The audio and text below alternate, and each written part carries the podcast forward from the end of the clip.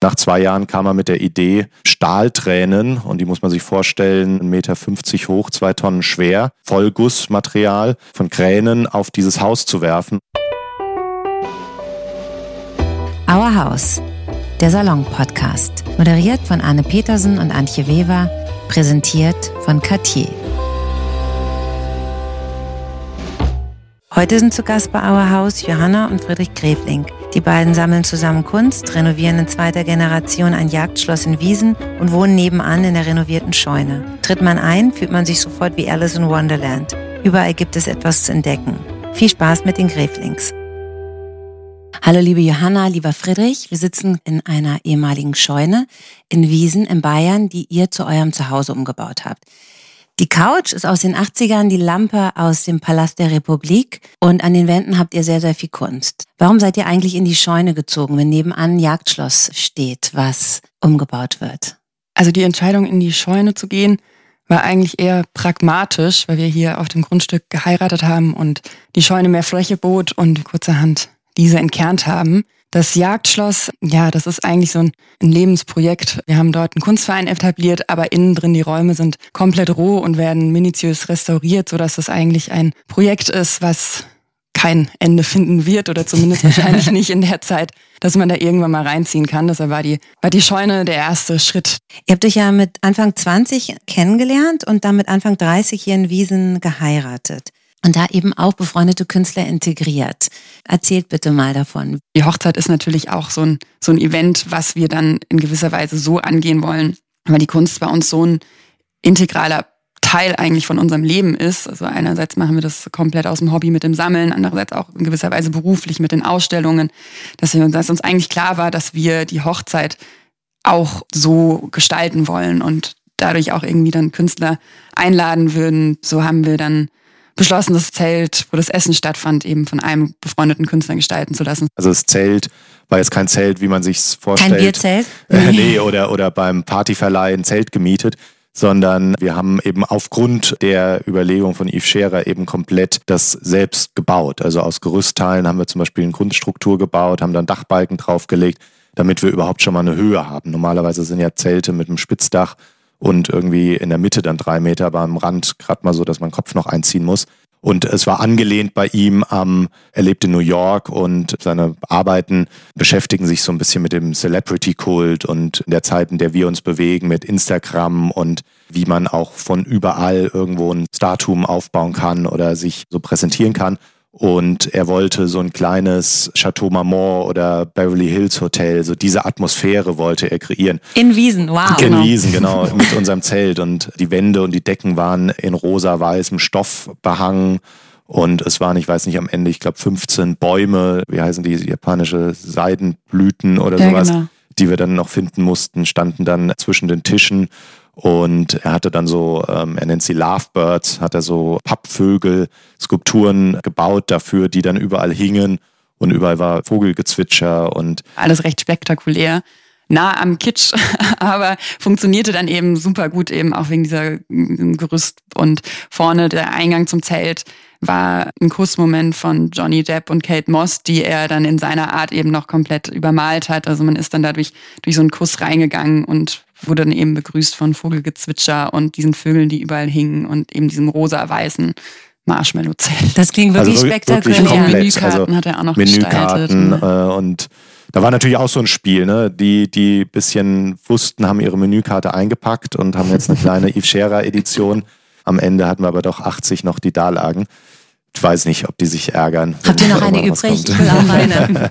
aber dann seid ihr ja manchmal auch in einer Rolle fast wie von so einem Producer oder einem Galeristen? Und muss man da manchmal auch ausbremsen, weil man Angst hat, die Kosten explodieren? Gut, ich glaube, die wissen das, dass es bei uns alles irgendwo, dass man kreativ sein muss mit uns. Also es ist jetzt nicht, dass wir da einfach nur Geld drauf werfen können.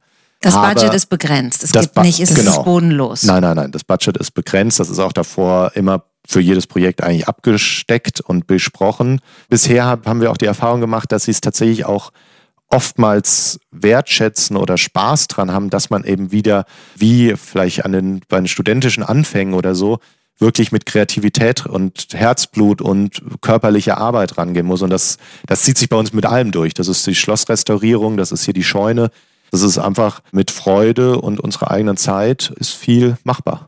Wer war noch involviert in der Hochzeitsplanung?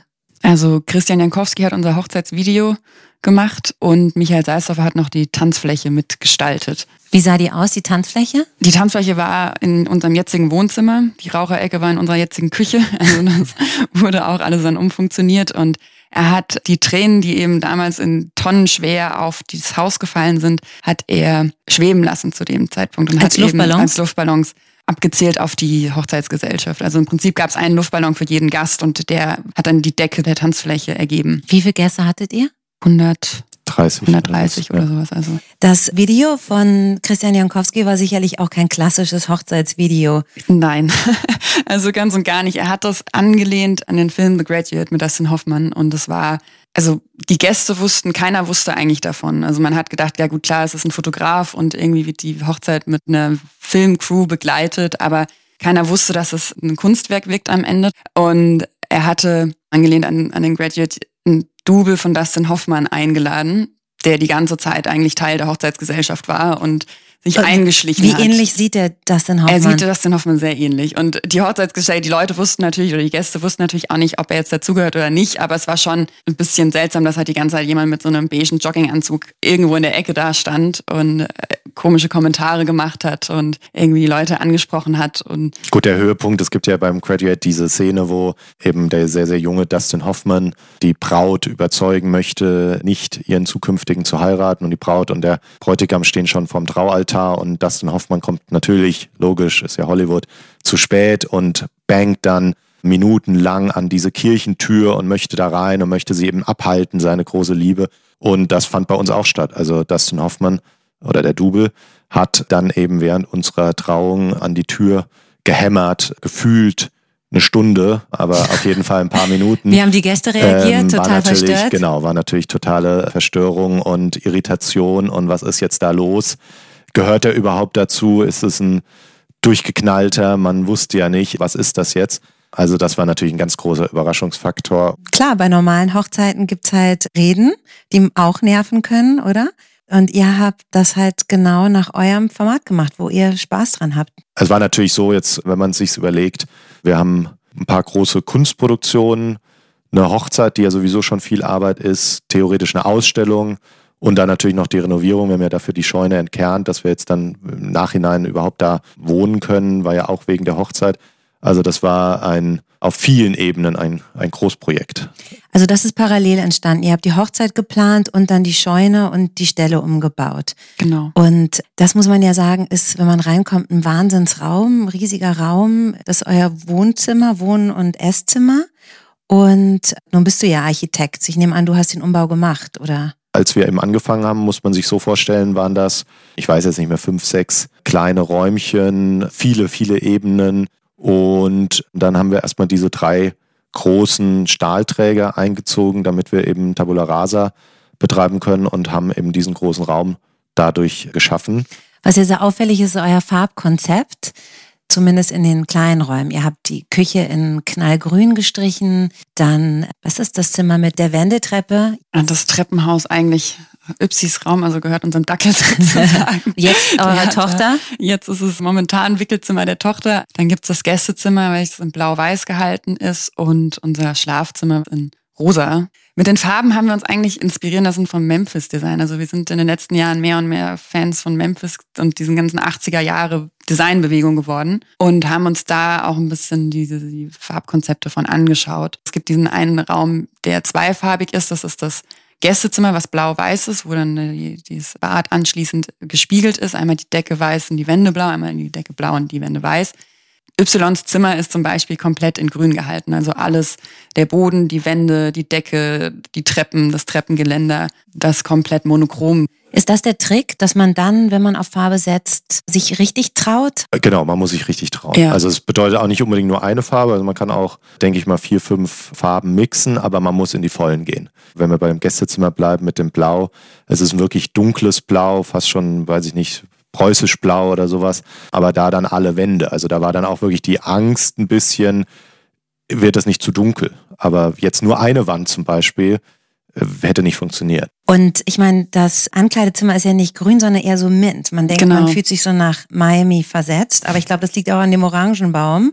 Wahrscheinlich. Der wiederum Kunst ist. Bei euch sind ja auch ein paar Sachen, wo man denkt, ist es Kunst oder echt? Genau, das ist der Smoothie-Baum von Florian Auer, wo die eben die, die Smoothies, die Zitronensmoothies schon an den Bäumen wachsen. Und dann sind eure Betten, finde ich, sehr besonders. Wie kamt ihr auf die Idee, euer eigenes Ehebett tiefer zu legen? Auf verschiedenen Ebenen musste das fast so sein. Also einmal, damit unser Schlafzimmer ist über dem Gästezimmer und damit wir im Gästezimmer eine gute Raumhöhe hatten, mussten wir unser Schlafzimmer sozusagen erhöhen. Dann ist das der ehemalige Heuboden gewesen. Hätten wir jetzt auf die, also es ist eine Dachschräge, in der Mitte kann man gerade noch so stehen, aber dann natürlich läuft es auf Null aus. Und hätte man jetzt da in die Mitte noch ein Bett draufgestellt, wäre es natürlich wieder Raumhöhe verloren gegangen. Und so haben wir es in den Boden integriert. Und es ist wirklich so eine Landschaft, kann man fast sagen, dass genau die Bettdecken mit dem drumherum liegenden Boden. Wir haben unsere Badewanne vor ein Fenster gesetzt und die auch in den Boden eingelassen. Also man liegt jetzt in der Badewanne und schaut bündig raus in den Garten und aufs Jagdschloss. Und wenn es dann hier verschneit ist und man in blubberndem Wasser liegt, das ist ganz toll.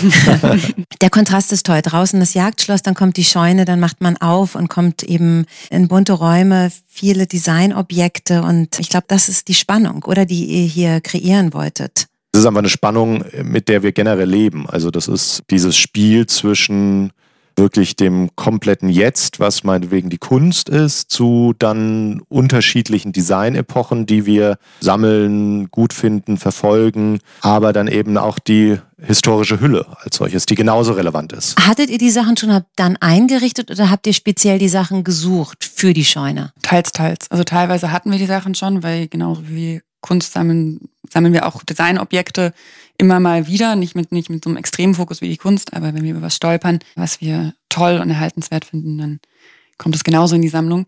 Besondere Stücke eben wie die Lampe aus dem Palast ja. der Republik oder es gibt einen tollen Werner Panton-Stuhl, den er mal für Ikea entworfen hat. Wie findet ihr sowas? Ganz unterschiedlich. Also die Lampe aus dem Palast der Republik ist etwas gewesen, was wir schon sehr, sehr lange gesucht haben und man hat immer mal wieder irgendwo so ein Element, also das war ja das ganze Foyer war ja damit voll, hatte ja auch im Volksmund Erichs Lampenladen hieß es, findet man immer mal wieder irgendwo auf einer Auktion oder auf den bekannten Designseiten mal so ein Element und es war wirklich ein Riesenzufall auf eBay Kleinanzeigen waren dann hier diese, ich glaube 31-teilige Lampe und ja, gut, wurde am nächsten Morgen sich in Transporter gesetzt, nach Berlin gefahren und äh, eingeladen.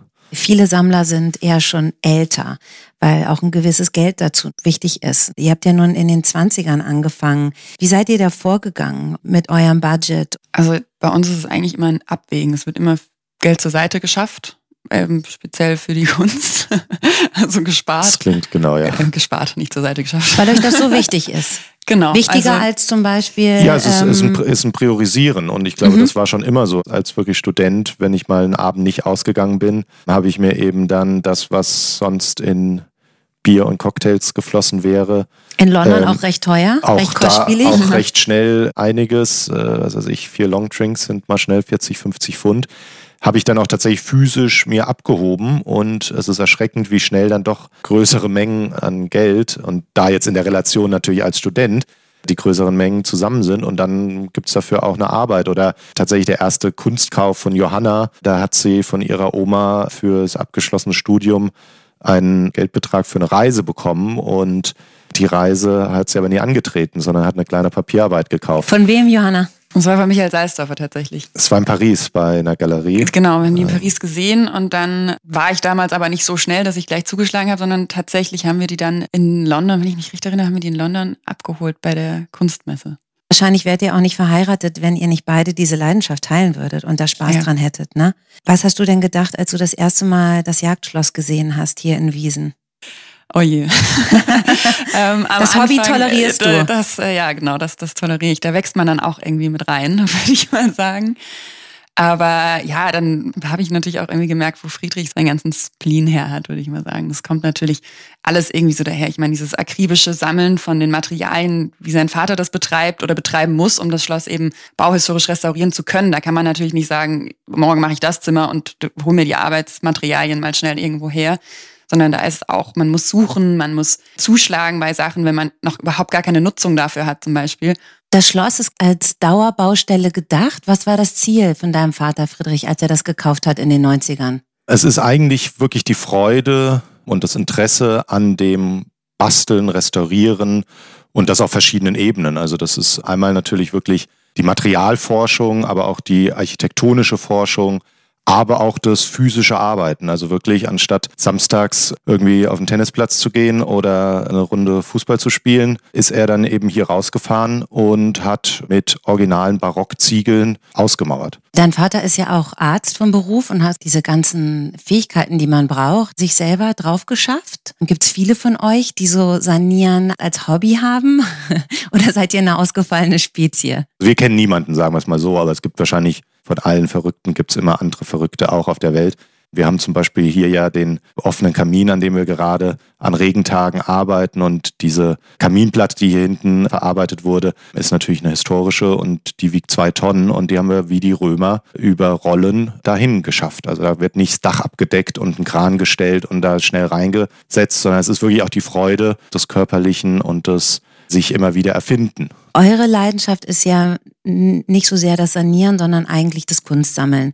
Friedrich, du bist Architekt, hast in London studiert und da auch Johanna kennengelernt, die Kunstgeschichte studiert habt. Habt ihr damals schon Kunst gesammelt, als ihr euch kennengelernt habt mit Anfang 20? Also Friedrich, ja, wenn man da schon vom Sammeln reden konnte. Auf jeden Fall war er sehr involviert in die Kunst. Bei mir war das Interesse auf jeden Fall da. Also er hat da mich, würde ich mal sagen, schon mit infiziert. Wie ging das los bei dir, Friedrich? Einige Sammler sagen ja mal von diesem Gendefekt des Sammelns. Wahrscheinlich hat man den, weiß ich nicht. Ich glaube, meine allererste Arbeit, wo ich so bewusst in eine Galerie gegangen bin und auch dann einen Katalog bekommen habe und dann habe ich mich recherchiert und, und so weiter. Also so dieser ganze Prozess, das war eine Fotografie von N. Hardy. Da war ich, glaube ich, das war vor deiner Zeit 21 vielleicht. Was ist denn darauf zu sehen? Also die baut immer so Szenen nach in eins zu eins in ihrem Studio und fotografiert die dann, aber es sind so nicht reale Situationen und in dem Fall ist es ein Raum, in dem, ich weiß nicht, wie viele Tausende von Christbäumen liegen. Man könnte es vielleicht so ein bisschen assoziieren mit der IKEA-Werbung, wo die aus dem Fenster geworfen werden. Ob es damit was zu tun hat, weiß ich nicht. Ihr habt ja jetzt in eurer Scheune eine Arbeit von Alicia Quade stehen. Ihr habt Friedrich Kunert in der Küche hängen. Ihr habt was von Gregor Hildebrand, Christian Jankowski, alles Leute, die ihr schon vor zehn Jahren gesammelt habt und die jetzt sehr, sehr bekannt sind und für zeitgenössische Kunst aus Deutschland stehen weltweit. Wie ging das los, Friedrich? Wie bist du auf die aufmerksam geworden? Die Erinnerung trügt natürlich immer, aber ich würde sagen, es ging eigentlich mit Gregor Hildebrand los. Den habe ich irgendwo kennengelernt, weiß ich aber tatsächlich auch nicht mehr wo. Und Johanna hat so während unseres Kennenlernens in Paris gelebt und ich hatte als Ausrede die FIAC, die Kunstmesse in Paris, um sie sozusagen wieder zu besuchen. Habe das dann kombiniert und da ist sie zum Beispiel als Gregor Hildebrand auf die Messe gekommen. Also den kannten wir und sind dann auch da so rumgezogen und haben eben ja freundschaftlich auch wirklich viel mit ihm gemacht. Und über Gregor kam dann, denke ich mal, so diese ganze Berliner Szene, die du jetzt angesprochen hast. Mhm. Aber freut man sich dann in der Retrospektive über die Wertsteigerung oder darüber, dass man einen guten Riecher hatte? Also natürlich ist es schön, dass man irgendwo die richtige Priorisierung irgendwo gesetzt hat. Allerdings aus Sammlersicht und dadurch, dass wir ja jetzt nicht eine Arbeit für unsere Wand kaufen, sondern wirklich die einzelnen Künstlerpositionen in die Tiefe verfolgen bisher und verfolgen wollen, auch noch in der Zukunft, sind wir natürlich nicht erfreut, dass wir uns jetzt fast alle von den genannten nicht mehr leisten können. Ich glaube, es war nie so ein Ansatz, dass man direkt für die Wand kaufen wollte. Vielleicht war das auch so ein bisschen, sondern dass man, äh, dass wir tatsächlich irgendwie auch so die Ideen immer und die Konzepte dahinter spannend fanden. Ja, weiß ich nicht, vielleicht war das so ein bisschen der richtige Ansatz.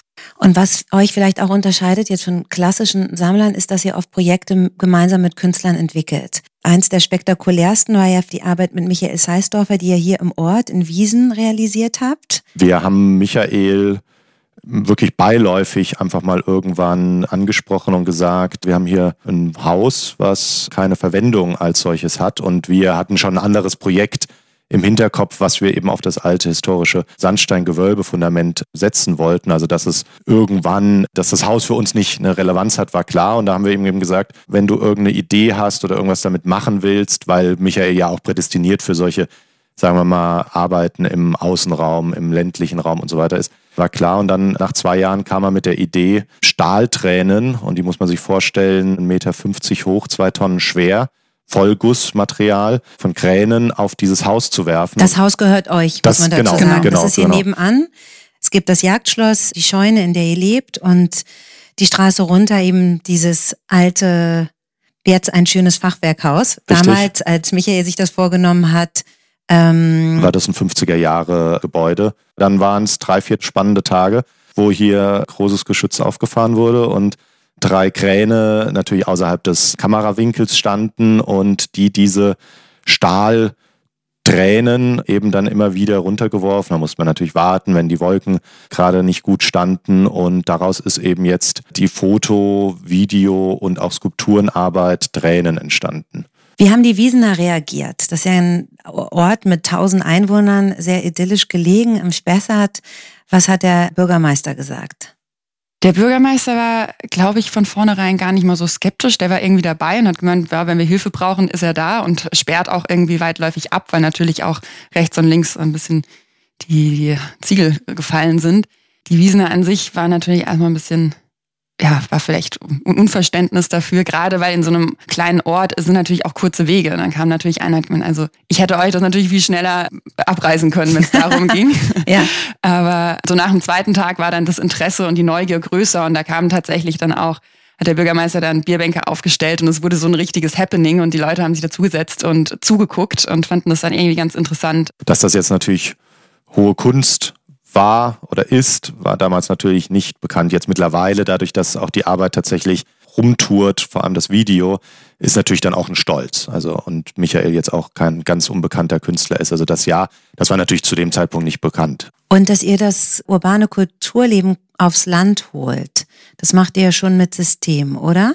Also allein die Anfahrt hier raus, es ist eine wahnsinnige Entschleunigung. Wir bauen gewisse Hürden natürlich ein. Die Leute müssen erstmal hier rauskommen, müssen sich quasi einen Tag frei nehmen, um hier rauszufahren. Dann sind das natürlich hier im Jagdschloss Räumlichkeiten, die jetzt auch nicht unbedingt klassisch für die Kunstpräsentation sind. Aber dadurch entstehen für uns halt ganz interessante und spannende Schnittstellen irgendwie zwischen Kunst und Architektur. Und man nimmt sich die Zeit und betrachtet die Kunst mit anderen Augen, hat vielleicht auch mal wieder Zeit, sich mehr darüber auszutauschen. Wie groß ist eure Sammlung jetzt? Wie viele Werke habt ihr? Äh, Werke, wie viele, das ist schwer zu sagen. Ich würde sagen, mittlerweile ist wahrscheinlich so zwischen so 500 ja, plus genau, ähm, auf jeden Fall.